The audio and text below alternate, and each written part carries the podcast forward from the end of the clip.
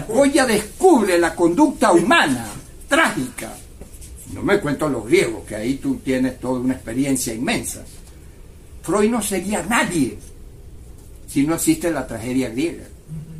Freud no sería nadie si no existen los grandes artistas que descubren lo ontológico del ser humano.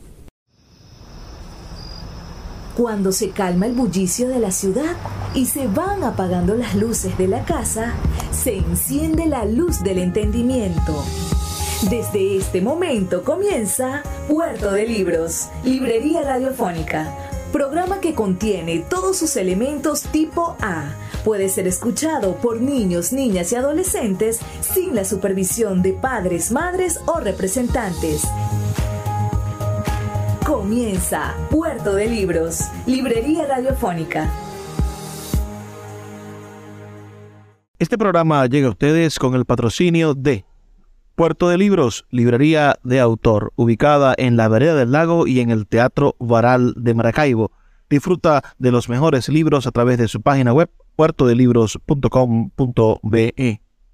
Sultana del Lago Editores, la única editorial venezolana que te ofrece el servicio de impresión bajo demanda para todo el territorio nacional. Conoce más de sus servicios en sultanadelago.com. El alcalde de Chacao, Gustavo Duque, un líder comprometido con la cultura y el conocimiento, dando ejemplos de una nueva forma de hacer política. Síguelo en sus redes sociales, arroba Gustavo Duque Sáez. Bienvenidos a Puerto de Libros, Librería Radiofónica. Les habla Luis Peroso Cervantes, quien de lunes a viernes los acompaña por esta señal, por la Red Nacional de Emisoras Radio Fe y Alegría, 23 emisoras conectadas para llegar a sus hogares con buenos libros. En esta oportunidad estaremos escuchando una maravillosa ponencia que hizo el gran intelectual zuliano Américo Goyo Chávez sobre la importancia de la cultura. ¿Qué es eso que nosotros llamamos cultura? Me gustaría muchísimo saber de qué parte del país nos estás escuchando, así que escríbenos un mensaje de texto al 0424 672 3597 0424 672 3597 o nuestras redes sociales arroba librería radio en Twitter y en Instagram. Y sin más demoras, escuchemos la voz del gran profesor, del gran intelectual zuliano Américo Goyo Chávez. Bueno, yo siempre me presento como soy. No soy filósofo, a pesar de que hago filosofía. No soy físico y fui años jefe del Departamento de Física del Ministerio de Educación. No soy matemático y nada de eso soy. Y no soy nada de eso porque sé lo que son eso. Yo cuando voy a Poincaré o veo a Einstein o Heisenberg, yo estoy muy lejos de esos bichos. También estoy muy lejos de los poetas, porque yo tengo inmensa admiración. Por ejemplo, a mí yo sentiría que me ofenden si me dicen poeta, porque yo tengo un criterio muy claro de que poeta, por ejemplo, es un tal Machado o, o Y entonces yo me asusto, y me meten ahí en ese lío, ¿no? De modo que hoy he tenido un vicio desde muy jovencito que es escribir. Ese sí es una enfermedad. Todo lo hago normalmente por escrito y perdónenme la alusión. Tengo nueve hijos y también los hice con un lápiz. De tal modo pues que así es la cosa. Yo voy a hacer alguna, alguna referencia a el texto que iba a traer está totalmente escrito, pero vamos a reducir algunas palabras. ¿Cuál es el punto? Nosotros hemos discutido en, el país y también en otras áreas que uno de los problemas graves que tienen los, los culturólogos, el primero es Leslie White, un norteamericano, es haber creído que cultura es todo. No se envainamos con. Si creemos que cultura es todo, yo meto a Rembrandt y a la panadera y no puedo hacer una norma, me hago creer en eso es una especie de hacer de la cultura una deidad, como pasa en política. Si abstraemos el concepto de democracia, todas las cosas pueden hacer democráticamente. Pero los griegos, que eran sabios en el lenguaje, dijeron, epa, democracia es demos más.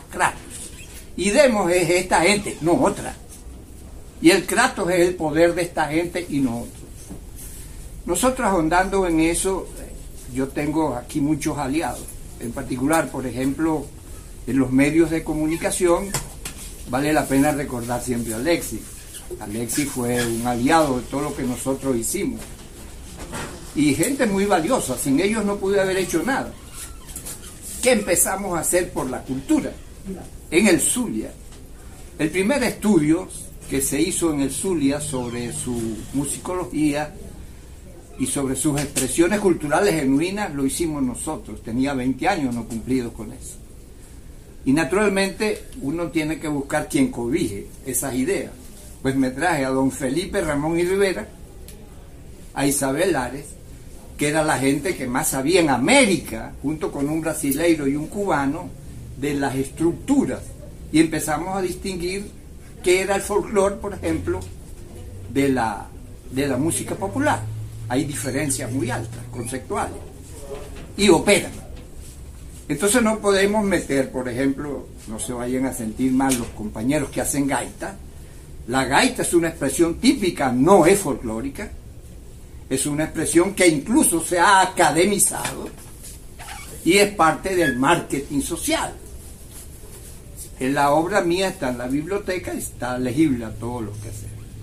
Pero entonces me preocupé por esto y, e inventé, porque no había, la ley de cultura del Estado Sur. 19 artículos. Estaba un tipo simpaticísimo, de jefe del Consejo Legislativo, que fue Jiménez Mayolo, que nunca va a descansar en paz, porque hasta Manuel Rosales lo va a recordar. Cuando se refería a Manuel, Manuel me perdonará, pero decía que era una mula. Ahora, que, quede constancia, lo dijo Jiménez Mayolo.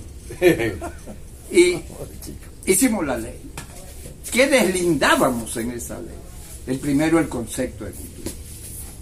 Y lo redujimos a la expresión del arte y de la ciencia, con una gran sistematización. ¿Y por qué escogimos la palabra arte, muy mal traducida del griego al latín y nos echó a perder?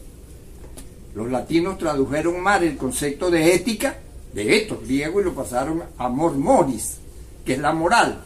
Y eso no, es, eso no funciona. Podemos tener una moral musulmana, podemos, que la haya. A ti los musulmanes estuvieran tirados hace tiempo. ¿no? Tenemos una moral cristiana, por así llamarlo, pero eso no es ética. Son expresiones culturales específicas. Y aquí tomamos entonces la cultura como un universo vacío. Ahí cabe todo. En esa ley, y estamos aquí. ¿Por qué estamos aquí? Porque estamos desamparados. Queremos que la municipalidad, el gobierno, etcétera, tenga. No voy a hacer toda la historia, pero así fue siempre. ¿ah? Desde las cuevas de Altamira, hay uno de mis trabajos que se llama De Altamira hasta Montana. Ya en Altamira los artistas se sacrificaban le ha roto la cabeza una mano famosa que está en una de las cuevas, que se puso por ahí, no porque querían agarrar conejos con la mano, sino porque el artista quería inmortalizarse. Eso hoy lo entendemos. Pero si fue siempre así. El mundo de los griegos, los creadores, tenían un nombre más lindo, la poiesis, tenían un lugar en la sociedad privilegiado. Los desarrollos ulteriores no son así el artista, piensen por ejemplo, no, aquí hay algún compañero que sabe de música más que yo, a los artistas de la sinfónica se les ponía ese trajecito negro para distinguirlo del resto de los esclavos. Y si hay un médico, debería recordar que se le ponía la bata blanca no por higiene, para que entrara por la puerta de servicio y fuera claramente distinguido. Le debemos muchísimo y las grandes revoluciones. ¿ah? Tengo que poner algunos ejemplos muy duros. ¿ah? Uno de mis símbolos humanos es Beethoven. Y Beethoven tuvo que mantener un tipo que tenía real, que además era conde. Cuando se pelean, cuando el tipo le dice, chicos, muchos condes podrá haber, pero Beethoven es uno solo. Y aquí está, el, cuestión la cuestión del asunto. Cada artista, creador, es uno y único. Por eso le tengo miedo a las expresiones que colectivan, colectivizan y homogeneizan. Si algo es bueno en tu vida, además que es estudiar el Renacimiento italiano, el Renacimiento italiano está sustentado por el, por el humanismo. Dante, Petrarca, Boccaccio. Después, ¿qué pasa cuando se da el Renacimiento? Que los artistas del Renacimiento eran mantenidos. Ustedes se imaginan a Leonardo si no hay nadie que le paga la comida. Pasa hasta hace tres años largo haciendo la última cena. Se tuvo bastante rato para comer, Leonardo. Ese devenir es importante para que lo entendamos. Que la crisis de la cultura, ahora extenso sensu, se debe a que los artistas,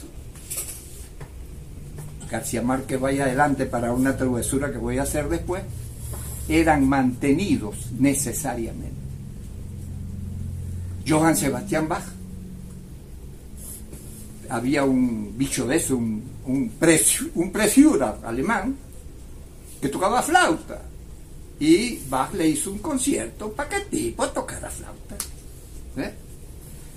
Nosotros en Venezuela hemos tenido también horrores de eso. Por ejemplo, mi fraterno, que quede claro lo que voy a decir, mi fraterno amigo, el fundador del Sistema Nacional de Orquestas, José Vicente Abreu, no hubiera podido hacer lo que hizo si no negocia con el Estado para que el Estado hiciera.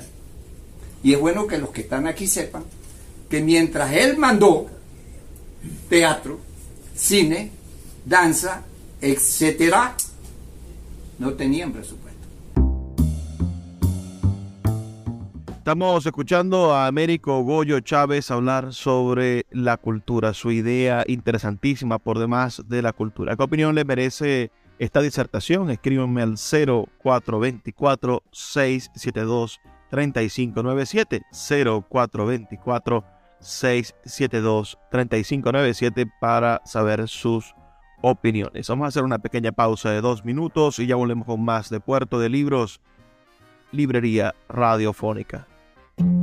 Puerto de Libros, Librería Radiofónica, tu canal diario para encontrar nuevos libros. Con el poeta Luis Peroso Cervantes. Síguenos en arroba Librería Radio. Seguimos siendo la referencia cultural de Venezuela. Nuestro teatro municipal, Cultura Chacao, la orquesta municipal estuvieron durante todo el año recorriendo el municipio y en nuestra sede del teatro presentando las mejores obras y los mejores eventos del país. También tuvimos nocturneando, recorrimos todo Chacao con una de las mejores actividades que se hacen en el país, donde se mezclan los comercios con los vecinos y las miles de personas que nos visitan. También tuvimos muchos conciertos, actividades deportivas mezcladas con lo cultural haciendo de Chacao esa referencia, esa referencia segura donde todo el mundo quiere venir a divertirse con la tranquilidad y seguridad de estar en el mejor municipio de Venezuela. Si te gusta nuestro programa, puedes apoyarlo con un pequeño aporte mensual de 2 dólares. Un acto de micromecenazgo puede mantener en línea nuestro programa a través de nuestras plataformas virtuales y de la Red Nacional de Emisoras Radio Fe y Alegría. Sé parte de la manera en la que transformamos la realidad y el pensamiento a través de la literatura. Apóyanos para seguir llevando a tus hogares Puerto de Libros, Librería Radiofónica. Más información al 0424 672 3597. El poeta Luis Peroso Cervantes le acompaña en Puerto de Libros, Librería Radiofónica, por Radio Fe y Alegría, con todas las voces.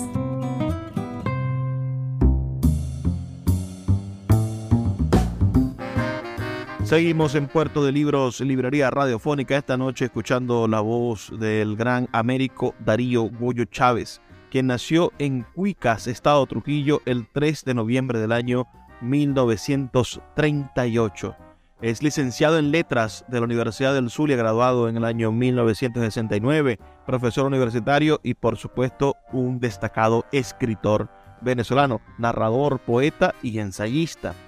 Es eh, sin duda una de las figuras más polémicas de la intelectualidad en el estado Zulia.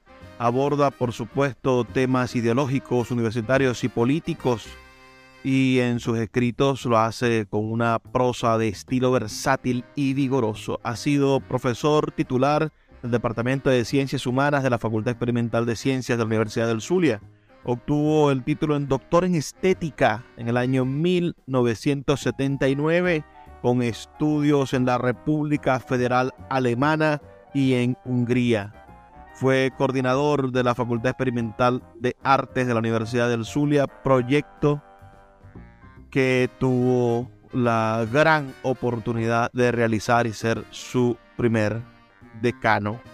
Se le concedió el Premio Regional de Literatura Jesús Enrique Lozada, mención ensayo en el año 1993, otorgado por la gobernación del estado Zulia. Fue secretario de Cultura del estado Zulia en el año 1993 hasta el año 1994 durante la gestión de la doctora Lolita Anillar de Castro y más tarde fue coordinador de la Comisión Central del año jubilar de la reapertura de la Universidad del Zulia en el año 1996. Fue candidato a senador al Congreso Nacional por el Estado Zulia, postulado por el Partido Lago en las elecciones regionales del año 1998, cuando apoyó la candidatura de Rodrigo Cabezas a la gobernación del Estado Zulia. Fue columnista de opinión en diarios como Panorama durante muchos años y allí escribió interesantes artículos sobre el devenir de la región zuliana y del país aportando variadas soluciones a los problemas fundamentales de los momentos de crisis de la nación de los años 90. Fue fundador, como les digo, de la Facultad Experimental de Arte de la Universidad del Zulia junto a Andrés García y a Víctor Fuemayor Ruiz y del 26 al 29 de octubre del año 2021 se realizó en su homenaje el Festival de Violín Viola de la FEDA como fundador y primer decano de la Facultad Experimental de Arte. Esto fue en el año 2000, cuando fue director fundador de esta Facultad Experimental de Arte. Vamos a seguir escuchando la interesante disertación de Américo Goyo Chávez sobre el concepto de cultura. Yo presidí dos congresos internacionales en Caracas donde estudiamos el fenómeno cultural a partir de la música. Y bueno, nosotros teníamos que pedirle la bendición a Abreu. Así literal. Una vez que éramos amigos, ¿ah? que quede eso claro.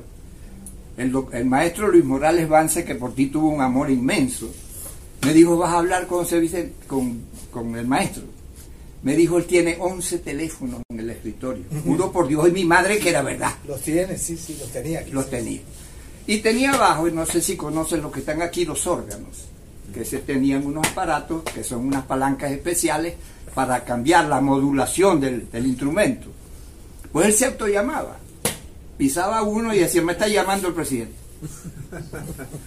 Naturalmente éramos buenos amigos y una de las veces cuando estaba yo inventando las FEDAS, le dije, mira, vamos a hablar en tú pero vamos a hablar en el jardín y nos entendemos. Porque aquí hay el otro problema, la relación del creador, el arte y el poder. El poder no podemos dejarlo afuera. Los franceses crean la alianza. La crean por razones políticas, en un momento político no porque le interesara que Maracucho supieran quién fue Rabel. No, no. Con quien yo con un placer inmenso quise compartir a Carmen. Pero el desgraciado no me dejó. Dice, dice, no me dejó. Entonces, ¿qué nos ocurre? Que el vínculo con el poder hace que hagamos estas cosas. que es, un de- que es una especie de catarsis, porque de aquí no podemos hacer nada, porque los que toman decisiones no están aquí. Ahora vuelvo muy rápido para que nos entendamos poco a poco. Este mundo de la, de la relación fue entendido por la UNESCO y fueron los primeros mundialmente en obligar por decisión de UNESCO a que la cosa que llamamos cultura fuera parte del hecho político. Y ustedes ya han oído hablar, dice, políticas culturales del Estado. Eso es común. ¿Dónde estamos ahorita en el planeta donde estamos? Para una broma, la pandemia que llaman COVID, ¿no? Era la el SARS no sé cuánto, le produjo a la Bayer, a la empresa alemana y a la inglesa, libres de polvo y paja, 78 mil millones de dólares hasta el año pasado. Y la pandemia no se ha curado. Tenemos a Ucrania, ¿tienen idea de cuánta plata ha gastado solamente Estados Unidos en ayudar a Ucrania? ya pasan de 65 mil millones de dólares. ¿Qué significa donde estamos viviendo? Y vuelvo, valga la pena. Cuando existió la Unión Soviética, hubo unas expresiones artísticas que se llamaron realismo socialista, horribles. Pero hubo unos tramposos inteligentes que fueron los músicos. Y le decían al camarada Stalin, mira chicos, quitan los obreros los obreros del diablo estaban ahí, ninguno. Y se hace la música con Prokofiev y todos esos tipos geniales. Nosotros todavía logramos traer a Borodin aquí a Maracaibo, que se burlaban del poder, pero necesitaban el poder. Y aquí es donde está el asunto más grave. Más grave. No tenemos, nosotros somos, seguimos siendo limosneros. Hacía una broma con Vargas Llosa porque la sociedad moderna es muy hábil. Vargas Llosa, ahí tiene dos, dos etapas. El Vargas Llosa que escribe sobre García Márquez la historia de un deicidio y que escribe esas novelas, vamos a llamarlas así no nos guste el adjetivo, izquierdosa, y el García Márquez que se hace millonario cuando empieza a escribir cosas que no son estéticamente buenas, como la vaina del chivo, es horrible, yo una conferencia sobre eso y, y, y tantas cosas más, ¿no? de esas, ¿no? que son mala historia como literatura y mala literatura como historia. Pero él es un poder, atención, él es un poder. Está hablando de Vargas Llosa. Sí, ese es un poder. Para que vayamos aterrizando, pues nosotros aquí somos, bueno, menos mal que el compañero, yo un día pasado le escribía una broma, de esas que siempre me gustaron. Tiene la tragedia firmar Peroso, y Blas fue mi hermano. Y tiene la peor, firmar Cervantes. Yo, en su caso, me suicido, o soy, o busco ser como él. Por eso yo escogí mi papel de ser acontista, yo no tengo profesión alguna. Pero quiero que nos detengamos en esto.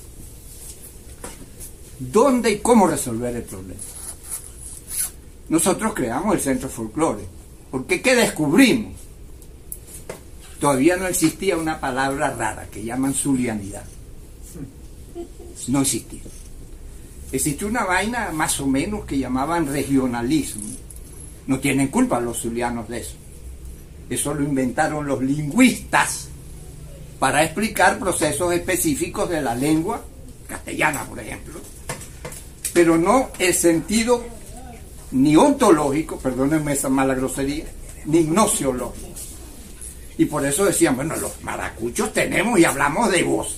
En Valera se habla de voz. Y allá paisanos nosotros hablamos de voz. No tenemos la sintaxis del siglo XVI que, decimos, que decían vos sois. Eso era español. Y se hacía para tratar a Dios y a los reyes. Por alguna razón, mi gran hermano Rafael Rincón González me enseñaba muchas cosas. Una de ellas fue que me dijo, no te preocupéis tanto por la zulianidad y el regionalismo, chicos. Eso existe. Me van a perdonar la expresión. Yo le dije, ¿dónde diablo está? Y lo escribí. Le dijo en el culo la maracucha. El que no le guste eso.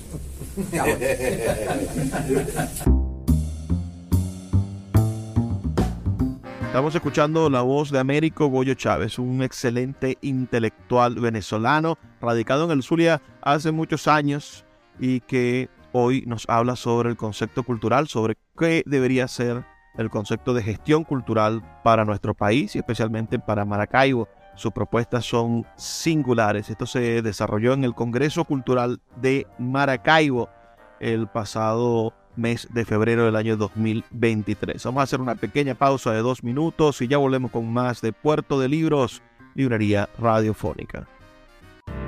Escuchas Puerto de Libros con el poeta Luis Peroso Cervantes. Síguenos en Twitter e Instagram como arroba Librería Radio.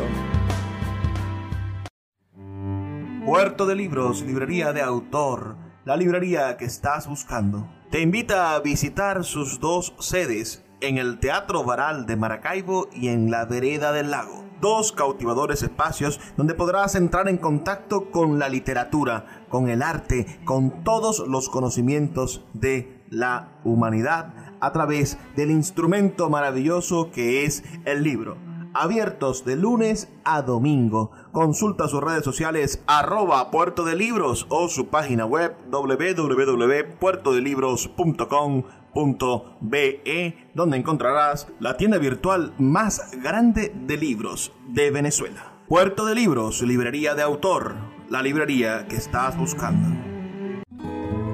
El poeta Luis Peroso Cervantes le acompaña en Puerto de Libros, Librería Radiofónica, por Radio Fe y Alegría, con todas las voces.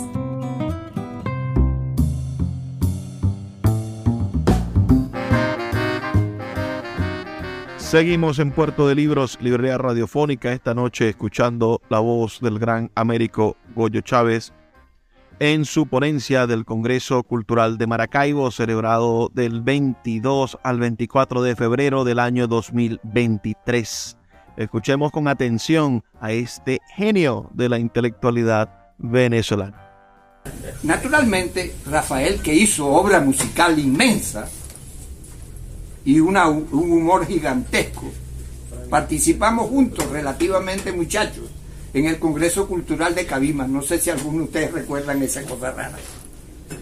paso. Eso se hizo hace más o menos 70 años, creo yo, sé, no sé cuánto. 1970. ¿Te acuerdas, no? En diciembre de 1970. Exactamente. Ese congreso reunió lo mejor del mundo.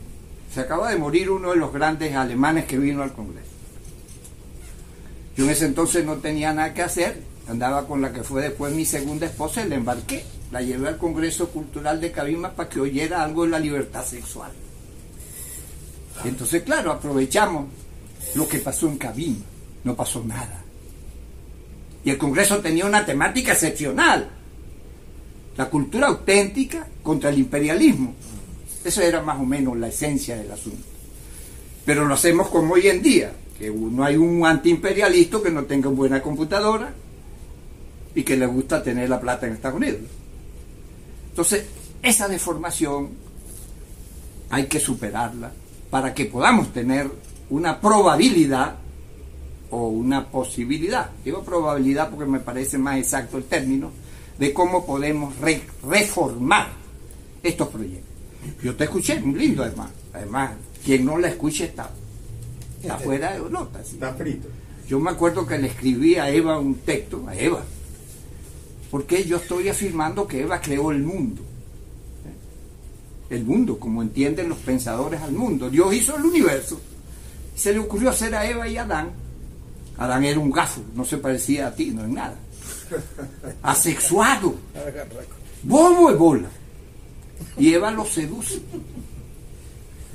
Y la castigan y creó el mundo. Ahí empezó lo que llamaríamos hoy el problema de la cultura. ¿Cómo hacer para resolver? Y fue Eva. Yo amo eso. A una de mis hijas, que se llama Lice, le dediqué uno de los textos de la Magdalena, que me parece una mujer increíble. Entonces, ¿cómo hacer para reencontrar el problema cultural como problema, el arte y la ciencia como sus dos vertientes centrales? Aquí volvemos a la idea de la escuela. Y me van a perdonar los japoneses. Yo acabo de publicar hace un par de meses un texto que se llama Si yo hubiera sido japonés. Todos han visto que Japón modificó su, está modificando los pensa escolares. No me citaron. Yo escribí tres ensayos, están editados, donde decía que Venezuela necesitaba ver en la escuela primaria tres áreas. Arte, lenguaje y matemática. ¿Por qué? Porque en el arte el hombre se encuentra a sí mismo. Antes que Freud existiera, un tal Goya, yo, lo, yo me enojo mucho porque mi papá se equivocó, que Goyo. Pero Goya ha sido Goya. Goya descubre la conducta humana trágica. No me cuento los griegos, que ahí tú tienes toda una experiencia inmensa. Freud no sería nadie si no existe la tragedia griega. Freud no sería nadie si no existen los grandes artistas que descubren lo ontológico del ser humano. En América no tenemos tratados antropológicos serios, están 100 años de soledad y no hace falta otros. Y la estructura conceptual del venezolano promedio está en gallegos, mucho mejor que en ningún otro libro que tengamos a la mano. Pero ¿cómo volver a eso? Uno de los planteamientos que hay que hacer al Estado no si nosotros vamos a tener cargos burocráticos, sino que se transforme la educación. En eso es donde está el key del problema. Pero hay que tener claro que la educación también, otra vez, tiene el peligro de unos bichos que llaman pedagogos. Dios nos ampare de esos señores. El pedagogo es un señor que cree que yo puedo saber enseñar sin saber qué voy a enseñar. El maestro Arconada, que en paz descanse, a quien tú también conociste Arconada Merino. Demostró que en la Facultad de Humanidades el 87% de lo que veían los estudiantes que hacían matemática, física, era pedagogías y un 12 o 13% de matemática. Los que hemos transitado un poquito por la música sabemos que yo podré saber toda la teoría del violín, pero si no toco no enseño nada. Y claro, con este laberinto del LGBTQ uno está perdido, pero pero no caemos todos en ese caso. Así nos está ocurriendo. ¿Cómo entonces devolver a la, a la cualidad del ser creador? Porque todos lo tenemos. Mi padre era un buen pensador y creó una sentencia. Sospechen de los que no silban. Para mí la persona que no era capaz de silbar, de entonar música, había que tenerle miedo la palabra silbar aquí es mucho más bella. Es pintar, es esculpir, es danzar, etc. Estamos pues en este mundo, este que nos toca. No tenemos otro. Alexis tiene razón, que además ha llevado guaramacazo de todo el mundo y elogios de todo el mundo, incluyendo los míos, que soy poco elogiador. Pero nos toca este mundo. Este mundo es marginal. Si algo bueno queda de nosotros esta tarde, lo que yo puedo decir, es que, ¿por qué no se preocupan en el mundo entero por Venezuela solo las declaraciones? Porque no somos Ucrania. Así de simple. ¿Y qué es Ucrania?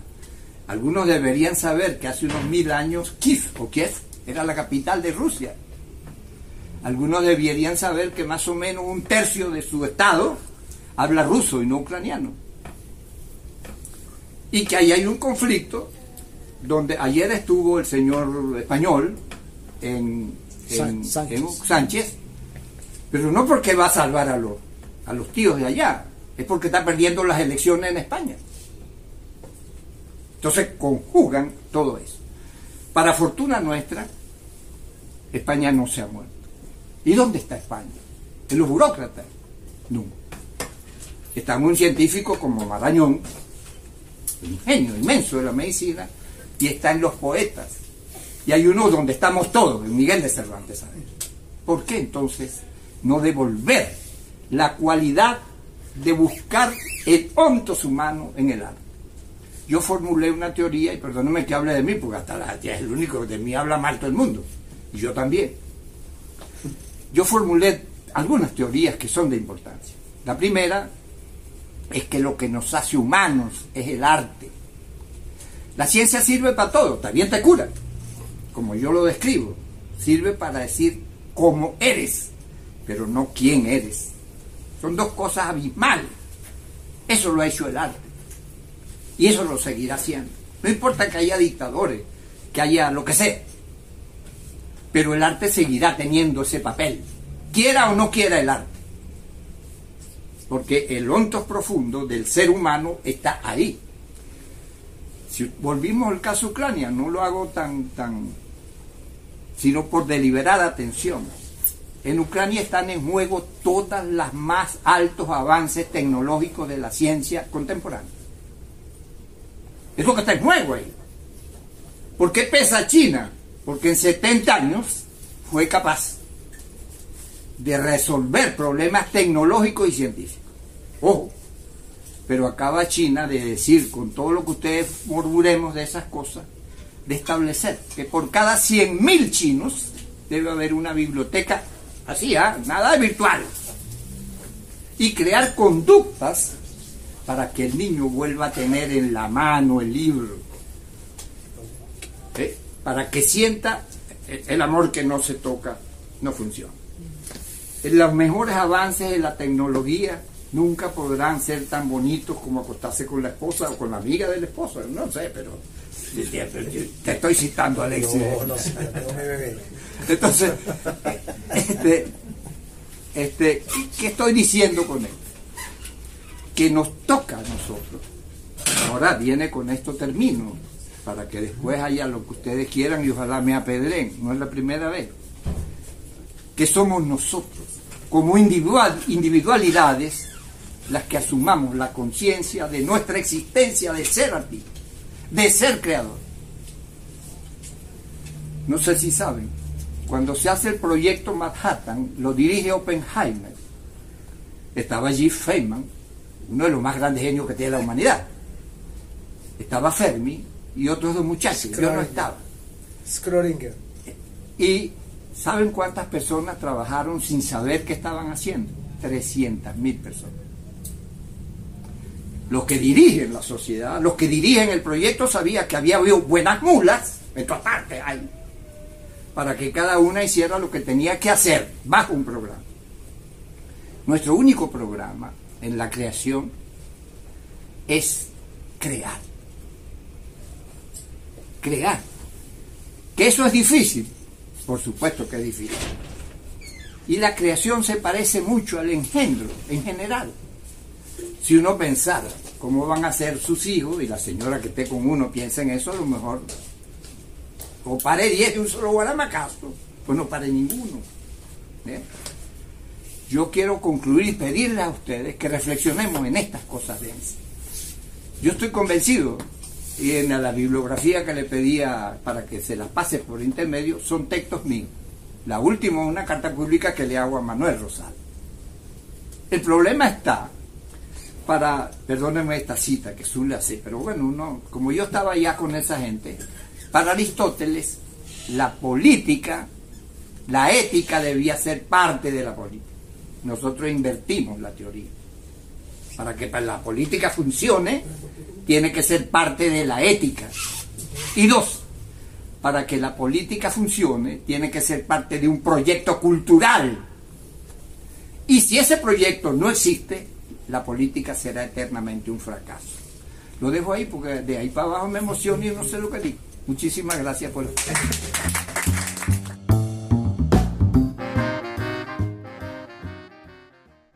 Así damos por concluida la intervención del maestro Américo Goyo Chávez que se desarrolló en el Congreso Cultural de Maracaibo. A la vuelta vamos a estar compartiendo con ustedes algunas reflexiones acerca del asunto cultural y las palabras del maestro Goyo. Así que no se despeguen de Puerto de Libros, Librería Radiofónica.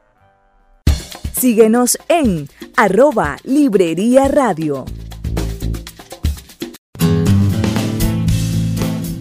Sultana del Lago Editores es una empresa zuliana de servicios editoriales. Nuestro catálogo tiene más de 100 títulos de autores nacionales e internacionales. Además, somos la única editorial que presta servicios de impresión bajo demanda en Maracaibo. No necesitas invertir en grandes tirajes. Tus lectores pedirán tu libro, nosotros lo imprimiremos y tú obtendrás regalías. Por ello, También editamos internacionalmente en Amazon y Google Play Books. Conoce más en nuestra nueva página web www.sultanadelago.com o siguiéndonos en Instagram como arroba sultana del lago. Sin publicidad, tu marca o negocio está en desventaja frente a miles de emprendedores que sí hacen uso de los medios para dar a conocer sus productos. Puerto de Libros, Librería Radiofónica, te ofrece el mejor paquete publicitario para tu empresa. Un anuncio mid-roll en mitad de programa de 30 segundos, menciones en Twitter e Instagram, emisiones diarias en las 21 emisoras de la Red Nacional de Emisoras Radio Fe y Alegría, más la presencia en 25 plataformas de podcast a nivel mundial. Además, colgamos un anuncio permanente en nuestra página web. Únete a nuestro selecto grupo de patrocinantes y garantiza que tu marca o negocio tenga presencia diaria y constante ante miles de personas. Invierte en publicidad en radio con Puerto de Libros, Librería Radiofónica. Consulta nuestras tarifas al 0424 672 3597 0424 672 3597. El poeta Luis Peroso Cervantes le acompaña en Puerto de Libros, Librería Radiofónica, por Radio Fe y Alegría, con todas las voces.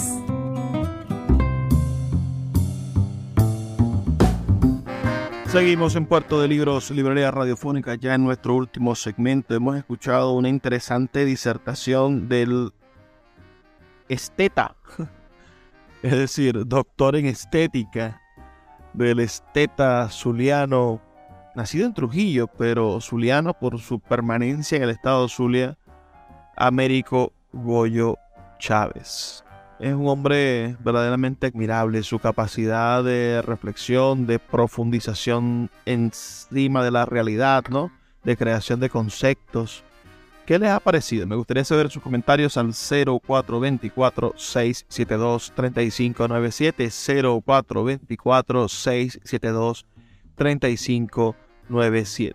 Ahora hay que preguntarnos, en base a lo que escuchamos hace un poco, cuál es la función que podría tener el Estado es decir, esa organización que dirige los países y que está integrada, por supuesto, por las voluntades y por las mejores voluntades, quizá esa es la palabra adecuada, las mejores voluntades para la gente. Uno se asocia, se afilia o está dentro de un país precisamente porque comparte algunos valores, esos valores que le dan identidad, esos valores que le permiten creer en el progreso de una nación. Por eso es absurdo pertenecer a un país que lo que hace es agredirte, que lo que hace es vulnerarte, que lo que hace es destruirte.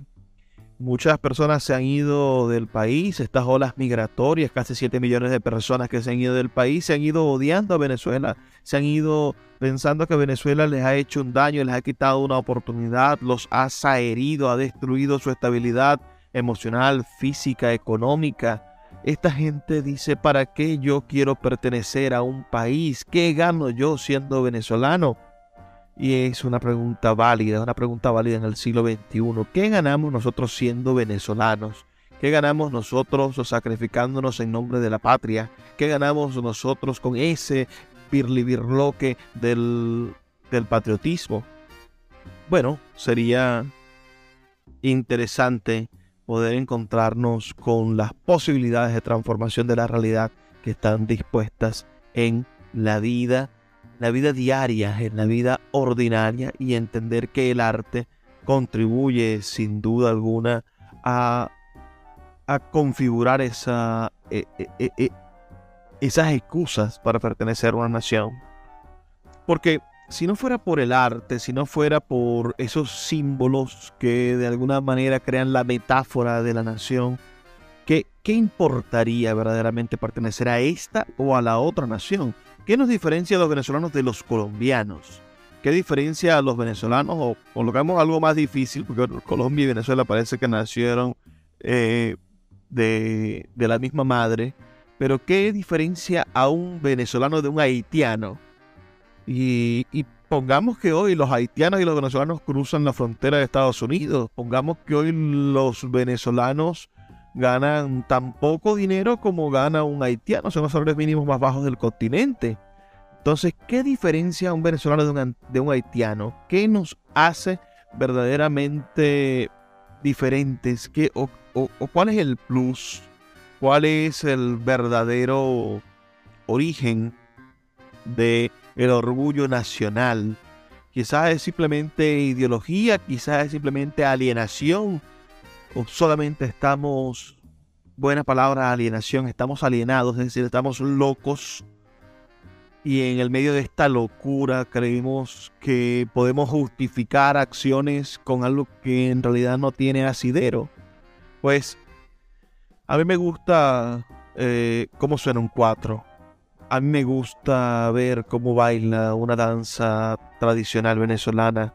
Una, una, una, cómo se baila el tambor. Yo creo que en estas definiciones en estas formas de emparentarnos, en estas formas de decirnos hasta en, en el acento, en la cosa lingüística, en el maracucho con su cosa, con su voceo, el andino con, con su manera de, de nasalizar las Ns eh, y la manera en la cual nosotros vamos de alguna forma compartiendo una historia y esta historia se convierte en recursos eh, metafóricos y esta historia se convierte en excusas para el arte y esta historia se convierte en la obra de Arturo Michelena y esta historia se convierte en, en la cantata criolla de Antonio Esteves y esta historia común se convierte en, en la música de, de un niño que canta en un autobús o canta en un coro de una escuela o se convierte en el burrito sabarino, en, esa, en, esa, en ese villancico navideño, a medida de que la historia en común se va convirtiendo en arte, va preservándose para el futuro. ¿Cuál es el problema y por qué siento yo que nosotros estamos perdiendo el tiempo al no contribuir, al no financiar y al no hacer que el arte se convierta en uno de los pilares fundamentales de la acción pública? Porque recordemos, lo público, esto que estamos nosotros debatiendo todo el tiempo, lo público es de nosotros. Si pensamos que lo público es de todos, se lo entregamos a nadie. Entonces, atendiendo que lo público es de nosotros y entendiendo que el país existe solo tanto y en cuanto esa historia compartida es sin duda transformada en arte, es decir, en elementos sublimes, trascendentes, que los proyectan y que los metaforizan y que les permiten a los otros de alguna manera mística o de alguna manera, vuelvo a decir, sublime o de alguna manera eh, de, cierto, que, raya con cierta espiritualidad, recibir ese arte y recibir con el arte toda la carga cultural de esa historia compartida. Entonces lo público depende fundamentalmente del arte y por eso estoy yo preocupado en el momento en el que y quienes administran lo público, la cosa pública en general, ese monstruo que es el Estado, esa superestructura que hemos creado para definir y proteger y hacer que haya progreso y esperanza en una nación, bueno, se desocupa del arte, se desentiende del arte y no lo apoya. No lo apoya. Hace un rato leía en un grupo de WhatsApp una una intervención del profesor Carlos Adán Balbuena y él decía, la gestión cultural de las oficinas públicas precisamente es conseguir que los artistas no cobren por su arte. Es decir, el, verdadero mérito que tiene un gerente público es hacer que el artista se muera de hambre en el fondo. su, su triunfo es conseguir hacer lo más que pueda hacer en el campo artístico sin gastar. Entonces allí es donde uno se pregunta, ¿y de qué viven nuestros artistas y cómo podemos hacer nosotros para revertir esos procesos? ¿Y cómo podemos nosotros hacer para que los pianistas, los violinistas y después los poetas, los pintores, los actores de teatro, aquellas personas que se dedican en cuerpo y alma a desarrollar la actividad de lo sublime, ¿Cómo podemos hacer para que esa gente viva plenamente y además pueda seguir creando para convertir esa historia compartida en los elementos más importantes de la sociedad? Y luego si no compartimos esa historia, si no le damos fundamento a la historia compartida y lo compartimos en arte, corremos el peligro de que el país se descomponga, de que poco a poco pase, bueno, lo que pasó con nuestros jóvenes, que se han ido 7 millones de personas, se van del país precisamente porque ya la historia compartida y el arte que funcionó de allí o las narrativas que han venido saliendo de esa, de esa historia compartida no los representan, no los atan, no les dan un fundamento, un credo para poderse seguir inmolando o por el contrario para poder seguir teniendo esperanzas y seguir trabajando en torno al desarrollo de la nación, de la nación, claro, por un aparato que es el Estado.